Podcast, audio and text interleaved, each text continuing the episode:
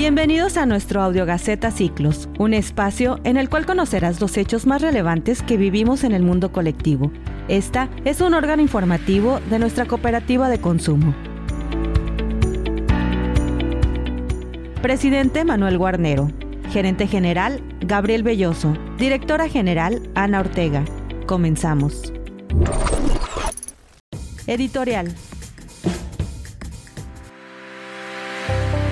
Consumidores ya lo somos. Hagámoslo entonces de manera colectiva.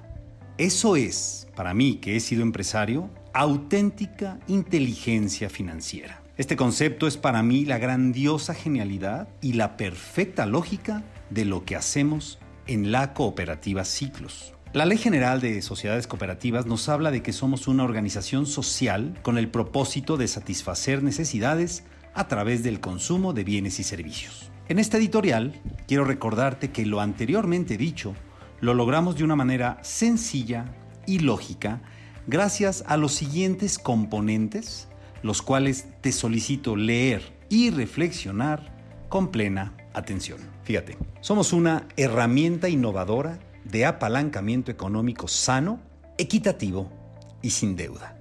Contamos con una plataforma tecnológica cibernética en perfecto funcionamiento nos avala absolutamente todo el marco legal y jurídico mexicano.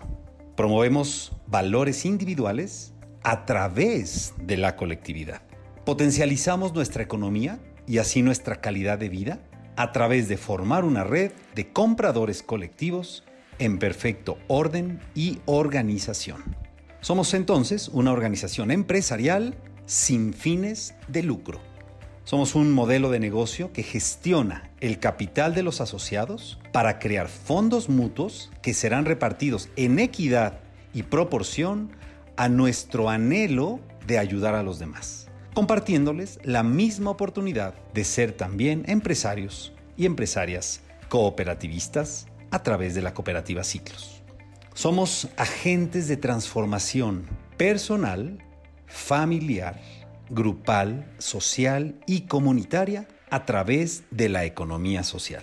Por último, favorecemos el desarrollo y el progreso de nuestro país.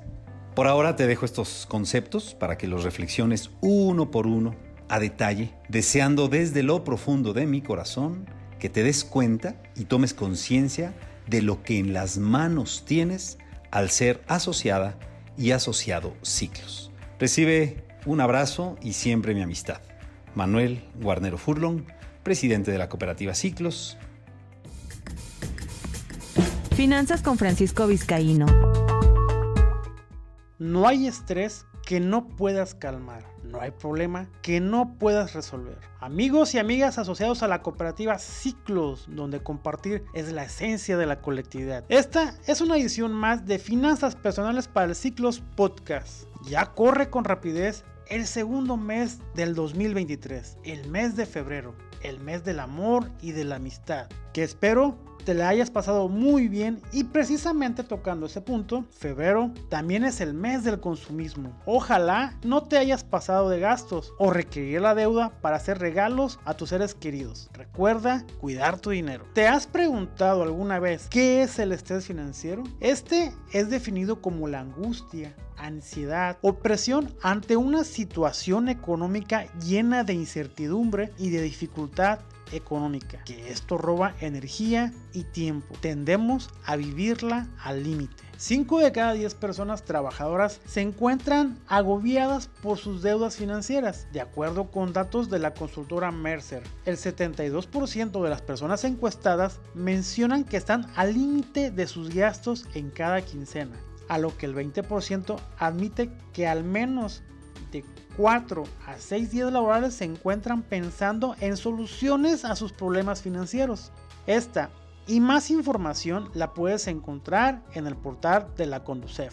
Este tema no es exclusivo, Cualquier persona puede padecer estrés financieros en mayor o menor medida, dependiendo de sus hábitos de consumo y conocimiento financiero. ¿Sabías que puedes padecer el estrés financiero? Escucha estos puntos importantes para que identifiques si vives o no con estrés financiero. Número 1. Pides prestado cuando sales con tus amistades. Número 2. Apenas te alcanza el dinero a finales de mes o de plano llegas en ceros. Número 3. Piensas todo el tiempo en temas relacionados con el dinero. Número 4. Haces cuenta constantemente de tu salario. Número 5. Revisas constantemente tus aplicaciones bancarias. Número 6. Esperas con ansias a que llegue el día de pago. Número 7. Por miedo a gastar, evitas salir con tus amistades y hasta con la familia. Número 8. Acostumbras a reducir gastos necesarios. Número 9. Frecuentemente te atrasas con el pago de servicios o créditos. Número 10. Utiliza la tarjeta de crédito para los gastos diarios, que el súper, la tiendita de la esquina y los gastos hormiga. Número 11. Gastas más de lo que gana. Número 12. Buscas actividades o un trabajo adicional. Y número 13, pagas un crédito con otro crédito. ¿Te identificas con la mayoría de estas señales? Seguramente esta es una persona que se encuentra sufriendo por el llamado estrés financiero. Aprender a lidiar con este estrés para manejar tu situación financiera ayudará a que te sientas más en control de tu vida, reducir tu carga de estrés y sobre todo construir un futuro seguro. Acá te van unas ideas para que aprendas a lidiar con tu estrés financiero. Punto número uno, mantén la calma y no pierdas el enfoque ni la concentración, pues te será más fácil resolver esa situación. Punto número dos, identifica qué factores financieros acontecen en tu vida y crea un plan para abordarlos. Número 3. Comprende tu deuda. ¿Cuándo son los cortes y cuándo las fechas de pagos? Número 4. Crea fuentes adicionales de ingresos. Número 5. Elabora tu presupuesto. Número 6. Te recomiendo lidiar con el estrés financiero con algún pasatiempo o actividad física. Punto número 7. Convierte los tiempos difíciles en oportunidades de crecimiento y cambio. Punto número 8. Busca y pide apoyo profesional financiero y especialistas en salud mental. ¿Cómo le haces para lidiar con tu estrés financiero? El dinero muchas veces resulta ser una prioridad en la mente de las personas. Según los datos de la encuesta Estrés en América 2007 que realizó la Asociación Americana de Psicología, es un hecho que el dinero y el trabajo son dos de los mayores fuentes de estrés para el 75% de la población económicamente activa. El estrés financiero puede ser manejado de la misma manera que algún otro tipo de estrés cotidiano. Trata de tomar una pausa y no entres en pánico cuando sientas que estás llegando al límite, ya sea por tus pocos o bajos ingresos, por lo excesivo de tus gastos, también el manejo inadecuado de la deuda. Toma una pausa y no entres en pánico. Busca la asesoría adecuada para que puedas afrontar tu situación financiera actual. La calma y concentración. Como recomendación, comienza a elaborar tu presupuesto personal y familiar. Esta es la clave, ya que te ayudará a evitar que gastes más de lo que tienes. Además, comenzarás a generar ahorro para tu futuro. El estrés financiero es una carga para ti. Comienza a identificar los problemas en específico que te están robando el sueño. Identifica la fuente de tu estrés. Preocuparse no es la solución. Tener un plan de acción ayuda a aliviar ese estrés. Yo soy tu asociado amigo Francisco Gabriel Vizcaíno y yo, yo soy Ciclos.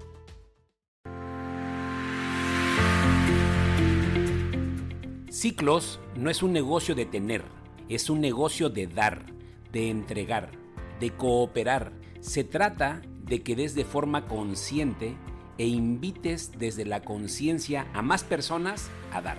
Dar es la más alta de las virtudes. Dar es dejar lo tuyo para entregarlo a alguien más sin expectativas, sin sufrimiento, sin angustia y sin ansiedad.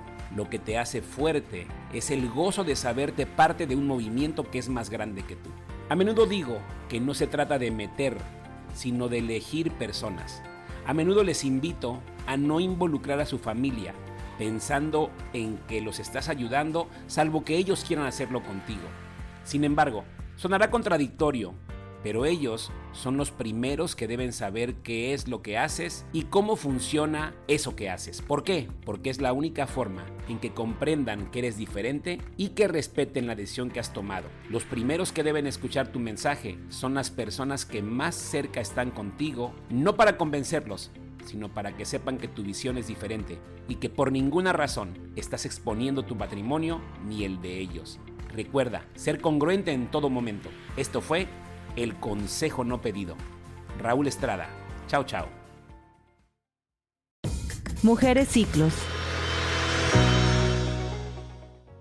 Retomemos el camino, cargando la pila. Desde Pachuca Hidalgo, Marilú Herrera Malagón. Quiero compartir con ustedes la enseñanza que recibí de estas pequeñas aves. Cuando está por llegar el invierno, se trasladan miles de kilómetros para estar en un lugar cálido. Esta enseñanza la ubico en nosotros los cooperativistas. Aprendamos y practiquemos sus enseñanzas. Los gansos vuelan en forma de ángulo porque los que van adelante ayudan rompiendo la fuerza del aire. Volando en ángulo, incrementan su poder de vuelo en un 71% en comparación de uno solo. En el cooperativismo, las personas que comparten una decisión común y tienen sentido de comunidad pueden llegar a cumplir sus objetivos más fácil y rápidamente, porque ayudándonos entre nosotros, los logros son mayores. Cada vez que un ganso sale de la formación, siente de inmediato la resistencia del aire, se da cuenta de la dificultad de hacerlo solo y rápidamente vuelve a la formación para beneficiarse del comportamiento